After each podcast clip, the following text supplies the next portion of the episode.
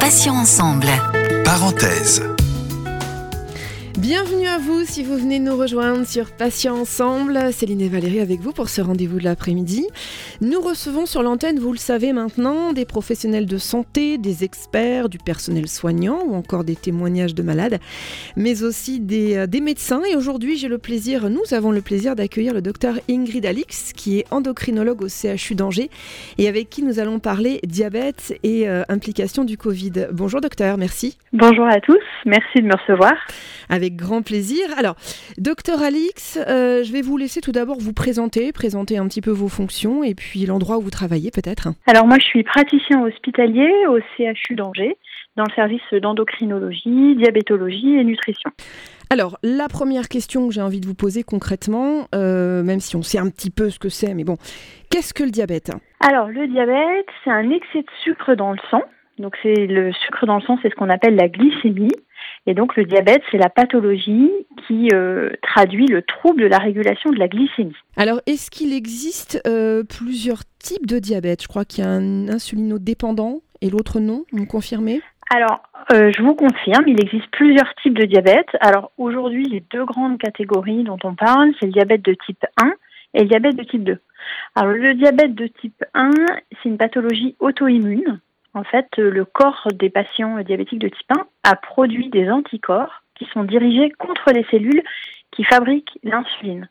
Donc le patient n'est plus capable de fabriquer de l'insuline et l'insuline c'est l'hormone clé qui fait rentrer le sucre dans les cellules. Donc très vite le sucre monte et du coup le traitement passe par l'administration d'insuline. Donc le diabétique de type 1 est en effet insulinodépendant.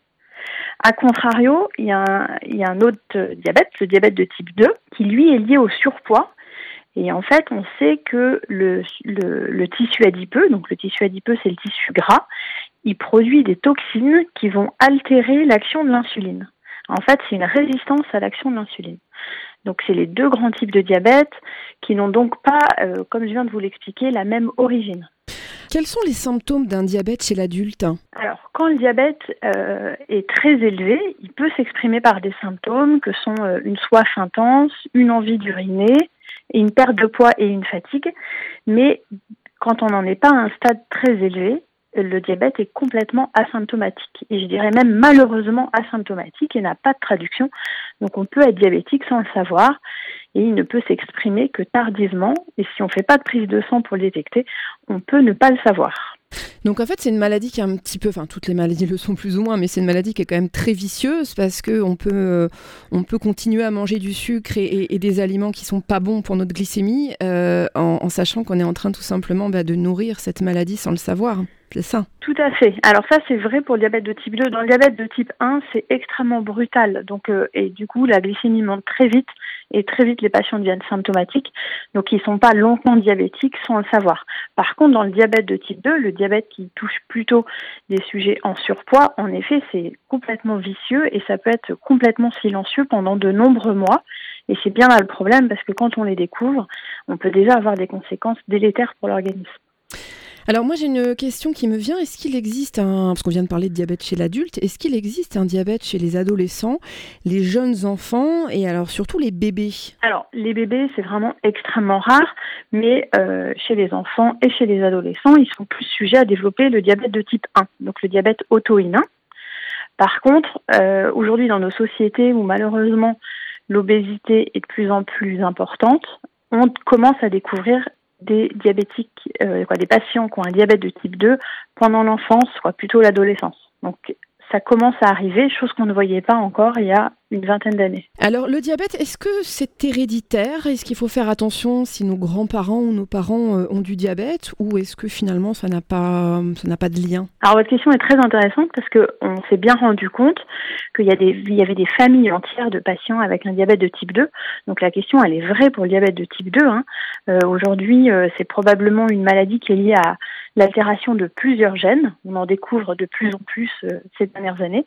Et en effet, il y a des, des familles entières qui peuvent être plus propices et plus sujets à développer un diabète. Donc dans ces cas-là, ça veut dire quoi? Ça veut dire que, par exemple, moi j'ai mon papa qui a un diabète alors qu'il n'est pas insulinodépendant, mais voilà, il se pique pas ni rien. Euh, mais est-ce que ça veut dire qu'il va falloir que je fasse euh, attention pour me dépister euh, régulièrement? Alors voilà, ça c'est important. C'est important quand on est dans une famille à risque de se faire dépister régulièrement. Le dépistage c'est assez simple, hein. c'est une prise de sang à jeun. Et puis après, ce qui est important aussi, c'est de mettre en œuvre des actes de prévention pour éviter que le diabète apparaisse. Donc des actes de prévention, ça passe par une alimentation équilibrée et par la pratique régulière d'une activité physique.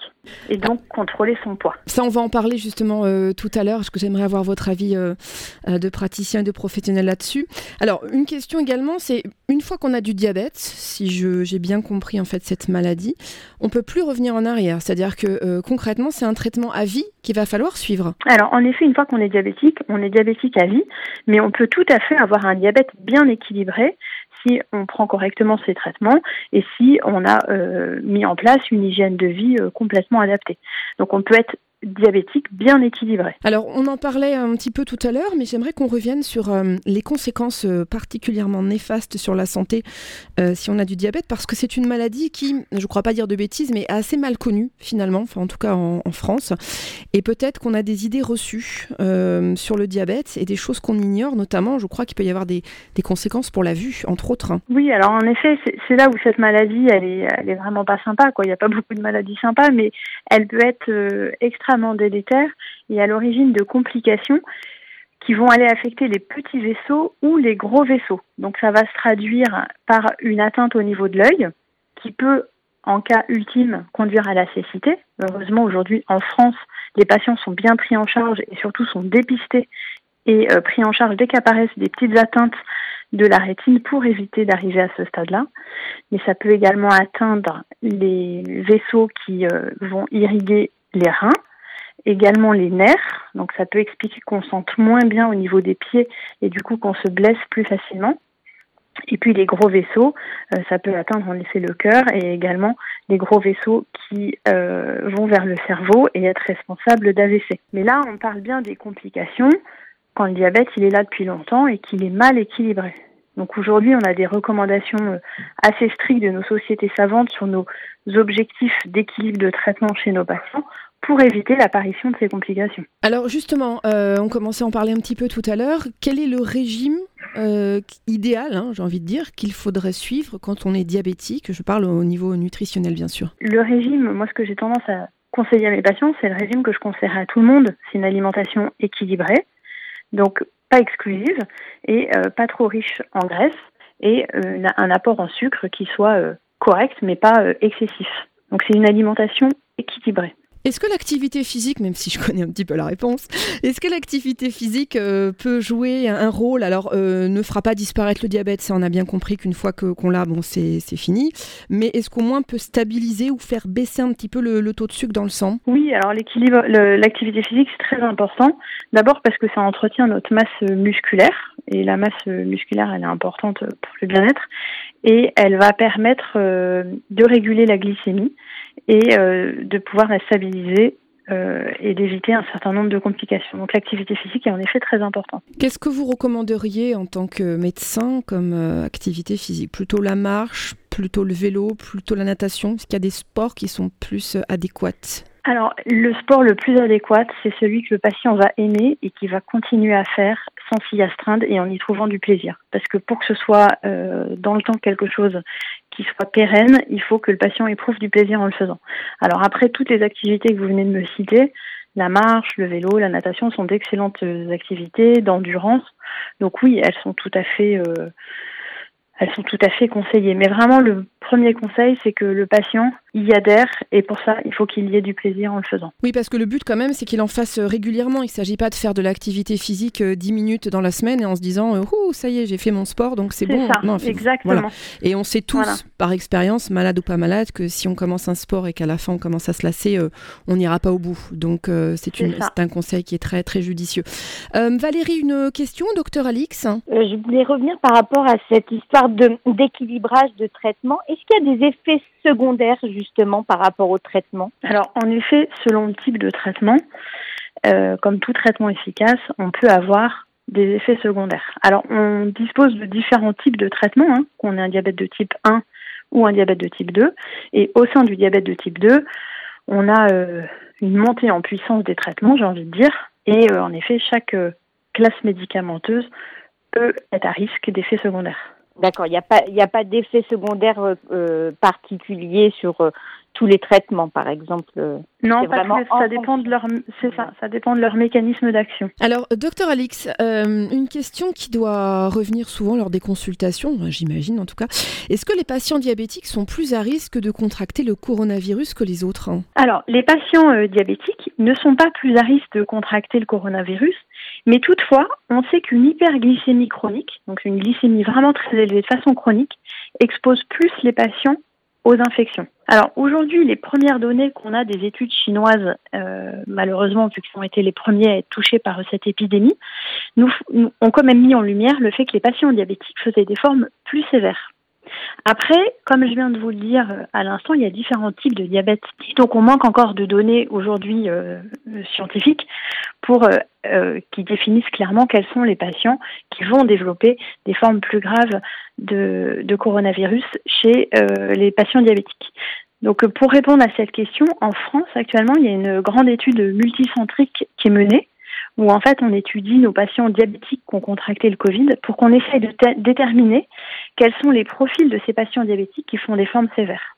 On présume que ce sont les patients probablement plus âgés, qui ont d'autres atteintes d'organes, qui ont des complications plus poussées de leur diabète, mais à ce jour on n'en a pas encore la preuve. Mais l'idée c'est qu'on puisse déterminer quels sont vraiment nos types de patients diabétiques à risque pour pouvoir mieux les protéger. Euh, docteur, en cette période euh, de pandémie, est-ce que vous avez eu dans votre service des patients diabétiques qui malheureusement sont décédés? J'imagine une aggravation par le coronavirus, puisque bon, évidemment, vous êtes, ce sont des patients qui sont, qui sont plus vulnérables que d'autres. Mais est-ce que vous avez eu des cas avérés euh, de personnes diabétiques qui sont, qui sont décédées à cause du coronavirus? Alors nous, au sein de notre service au CHU d'Angers, on n'a pas accueilli de patients Covid-19. En fait, ils ont été, entre guillemets, sanctuarisés au sein de l'hôpital pour essayer de d'éviter qu'ils se répandent chez les autres patients. Donc notre unité n'a pas directement accueilli des patients euh, présentant le Covid-19. Par contre, dans les unités qui accueillaient des patients Covid-19, oui, il y a eu des patients qui avaient le diabète qui en sont décédés. Alors, est-ce que les symptômes du Covid-19 euh, diffèrent-ils en, présence d'un diabète alors non, c'est exactement les mêmes symptômes que chez un patient qui n'a pas le diabète, donc à savoir euh, la toux, la fièvre, les courbatures, la fatigue, tout ça pouvant être associé à des troubles digestifs, et puis également avec la perte de l'odorat, ce qu'on appelle une anosmie. Par contre, l'infection aura tendance à déséquilibrer euh, le diabète et à faire monter les glycémies. Et il y a un risque plus important de décompensation du diabète. Donc il est fondamental chez un patient diabétique chez qui on suspecte le Covid-19 de surveiller de façon euh, plus importante ses glycémies, plus importante au sens euh, avoir une vigilance accrue sur les glycémies, en renforçant le nombre de contrôles de glycémie par jour. Et puis surtout, en cas de fièvre, il est vraiment très très important de redire à nos patients à quel point il est important qu'ils surveillent de près leur glycémie pour être sûr qu'ils euh, ne fassent pas une décompensation important du diabète à cause de l'infection. Comment fait-on, docteur, si on est seul, isolé, qu'on ne peut pas recevoir d'infirmière parce que c'est un petit peu compliqué en ce moment de faire entrer quelqu'un chez soi? Comment on fait pour faire ces dépistages-là? On ne peut pas aller en labo? Est-ce qu'il existe des, je dis peut-être n'importe quoi, hein, mais des, je sais pas, des petites languettes ou des choses sur lesquelles on peut éventuellement faire pipi pour avoir une idée euh, du taux de, glycémie? Alors, nos patients euh, diabétiques, il y en a certains chez qui leur traitement nécessite cette surveillance des glycémies.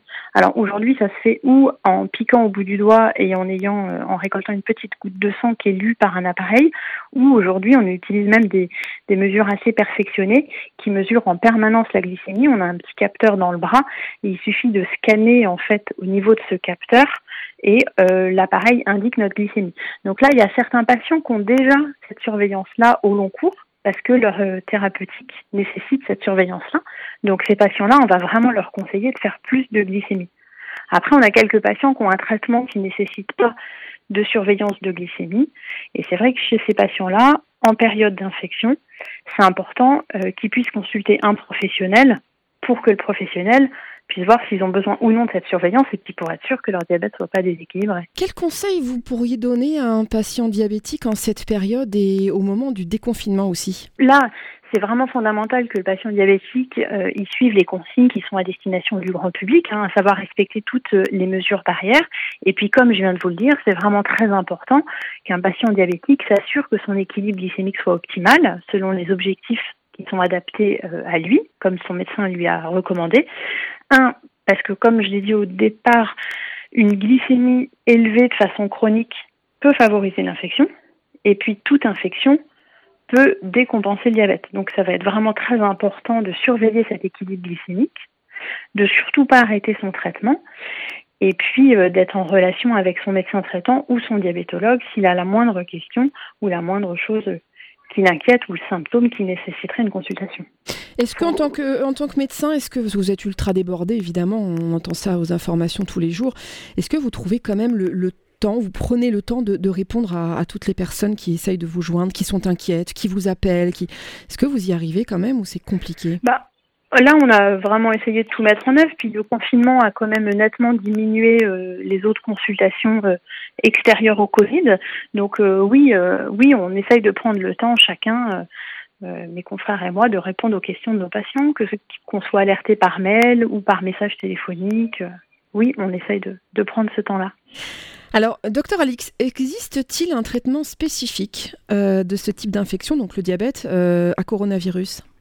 Alors aujourd'hui, euh, on n'a pas de traitement euh, spécifique hein, contre le coronavirus, hein, sinon on le saurait. La prise en charge, elle reste vraiment euh, symptomatique. Mais là, on a des équipes de chercheurs qui travaillent sur la confection d'un vaccin pour nous protéger. Et c'est sûr que quand ce vaccin sera trouvé, ben, je pense qu'il y aura une stratégie de vaccination vraiment ciblée pour les sous-populations les plus vulnérables et les diabétiques en font partie. Euh, d'ailleurs, il y a des recommandations hein, euh, clairement écrites pour euh, la vaccination chez les patients diabétiques qui sont malheureusement pas très très bien suivies en France. On voit bien que nos patients diabétiques n'ont pas une couverture vaccinale optimale. Donc aujourd'hui, hein, les recommandations nous disent bien que nos patients diabétiques doivent être vaccinés contre la grippe, contre le pneumocoque, contre la rougeole, les oreillons et la rubéole, et que bah, malheureusement, je pense que tous nos patients diabétiques ne sont pas à jour de leur vaccination.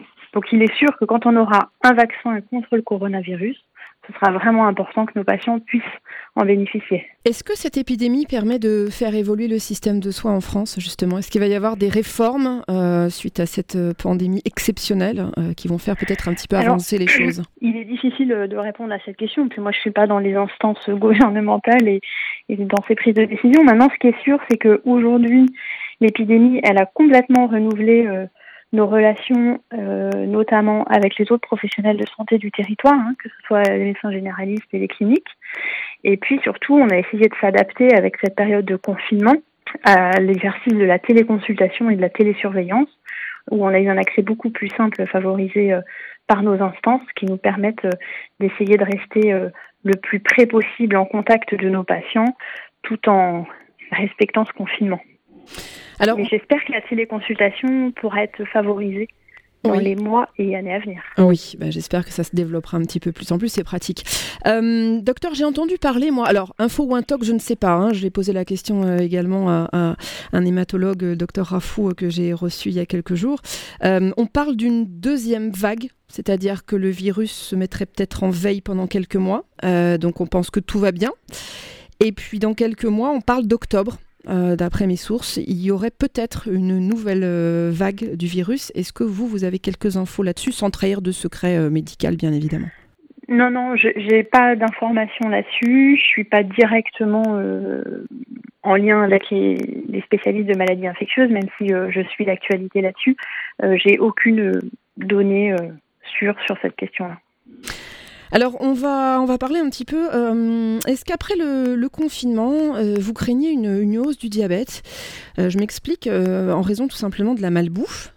surtout de la consommation peut-être excessive qu'on fait actuellement sur les féculents, les pâtes, les pommes de terre, le sucre, les sucres rapides. on va un petit peu à la facilité en fonction effectivement de, la situation. Est-ce que vous, vous pensez qu'il risque d'y avoir une vague là pour le coup de, diabète hein?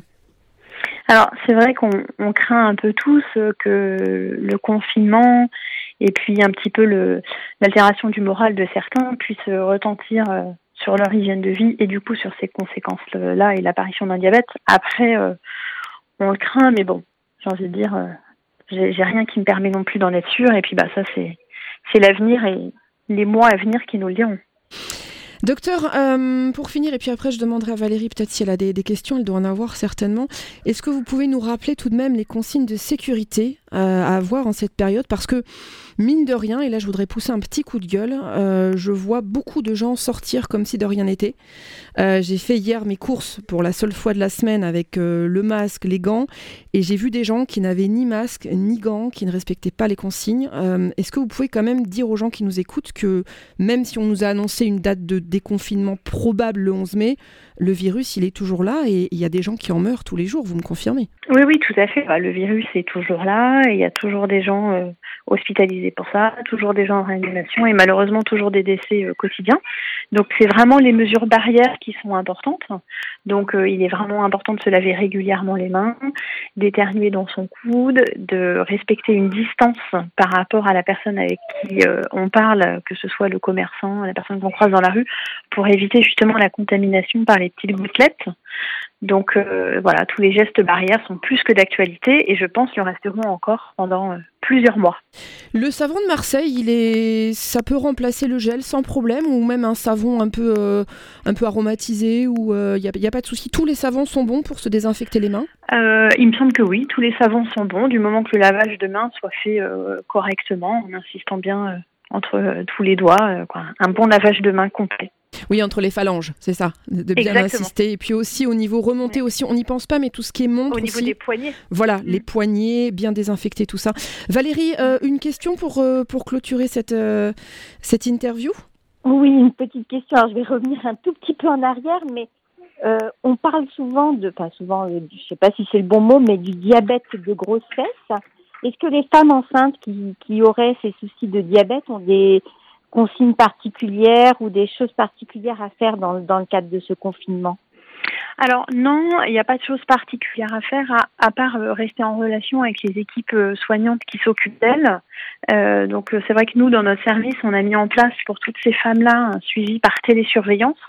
à travers une plateforme. ce qu'il faut, c'est qu'elles s'isolent pas et qu'elles restent en contact avec euh, les équipes soignantes en essayant de respecter toutes les consignes qu'on leur a données. Et c'est vrai que pour le diabète gestationnel, il y a quand même beaucoup de consignes d'ordre alimentaire. Et euh, malgré le fait d'être confiné et peut-être euh, d'avoir certaines frustrations, il est important qu'elles soient suivies au mieux. docteur Alix, comme on en apprend un petit peu tous les jours sur le Covid, on découvre ce virus jour après jour, j'ai envie de dire. On nous a dit au tout début que justement les femmes enceintes, alors je parle pas uniquement du diabète, mais on nous a dit que les femmes enceintes, en gros, risquaient pas énormément de choses, en tout cas pas plus que, n'importe quel autre individu. Est-ce que c'est confirmé ça aujourd'hui, ou est-ce qu'on se rend compte que finalement, quand on est, euh, quand on est enceinte, eh bien, on est encore plus vulnérable au, Covid euh, que les autres personnes? Bah, là, moi, les, données que j'ai, alors après, euh, voilà, de, de, de, ce qui est à ma connaissance aujourd'hui, les femmes enceintes sont pas plus à risque. Maintenant, c'est sûr qu'on a pris des précautions, notamment pour les femmes au troisième trimestre de grossesse, mais actuellement, il n'y a pas de données publiées qui montrent que les femmes enceintes est un surrisque. Et est-ce qu'il y a possibilité, alors peut-être vous allez me dire, ben non, est-ce qu'il y a possibilité, si la, mettons, si la maman est porteur saine, euh, est-ce qu'elle peut transmettre le virus euh, au fœtus intra-utéro? Alors je ne sais pas si on a des données là-dessus, moi j'en ai pas de façon certaine. Oui, d'accord. Donc peut-être qu'il faudrait poser la question à, un obstétricien ou peut-être ce sera l'occasion d'une autre émission. Il faut savoir quand même que voilà, ça, reste quand même une épidémie qui a débuté il n'y a pas si longtemps que ça. Donc euh, on n'a pas encore euh, on n'a pas encore euh, pu exploiter toutes les données, tout ce qu'on tout ce qu'on a pu constater sur cette question. Oui, on est, on est très démunis finalement encore, puisque c'est vrai que ça fait pas si bah, longtemps que ça. Ça a explosé rapidement, voilà, donc on n'a pas encore suffisamment de recul pour avoir pu analyser euh, les données dont on dispose. Eh bien écoutez, docteur euh, Ingrid Alix, merci infiniment d'avoir accepté donc notre invitation dans Parenthèse. Eh bien merci beaucoup de m'y avoir invité. Je rappelle que vous êtes endocrinologue au CHU d'Angers. Merci d'avoir pris un petit peu de votre temps pour, euh, pour nous répondre, et je vous souhaite une très bonne fin de journée, bon courage pour la suite, et, et voilà. merci. Ben, merci beaucoup à vous. Bonne fin de journée à vous. Merci docteur. Au revoir. Valérie, on se retrouve dès demain 9h pour Matin Soleil avec deux nouveaux invités qui viendront bien nous faire découvrir leurs associations ou alors euh, nous, de, nous parler de leur histoire euh, à travers leurs témoignages. À 11h30, ce sera la rubrique Vous avez un message. Alors, sachez que euh, vous êtes un petit peu timide à nous laisser des messages et c'est dommage parce que c'est la possibilité de faire parvenir un mot de soutien peut-être à une grand-mère, à un collègue, à un ami qu'on n'a pas vu depuis longtemps, un petit message d'encouragement, d'amour sur notre antenne alors sur notre répondeur au 01 86 86 86 36. votre message sera, euh, passé à l'antenne, euh, à l'antenne telle quelle, ou alors par mail sur mon message patient au pluriel-ensemble.fr. À 17h, on se retrouvera avec Valérie pour accueillir un nouvel invité dans parenthèse. Passez une excellente fin de journée, je vous dis à demain et selon la formule consacrée, d'ici là, prenez soin de vous et des vôtres. Ciao ciao. Passions ensemble. Parenthèse.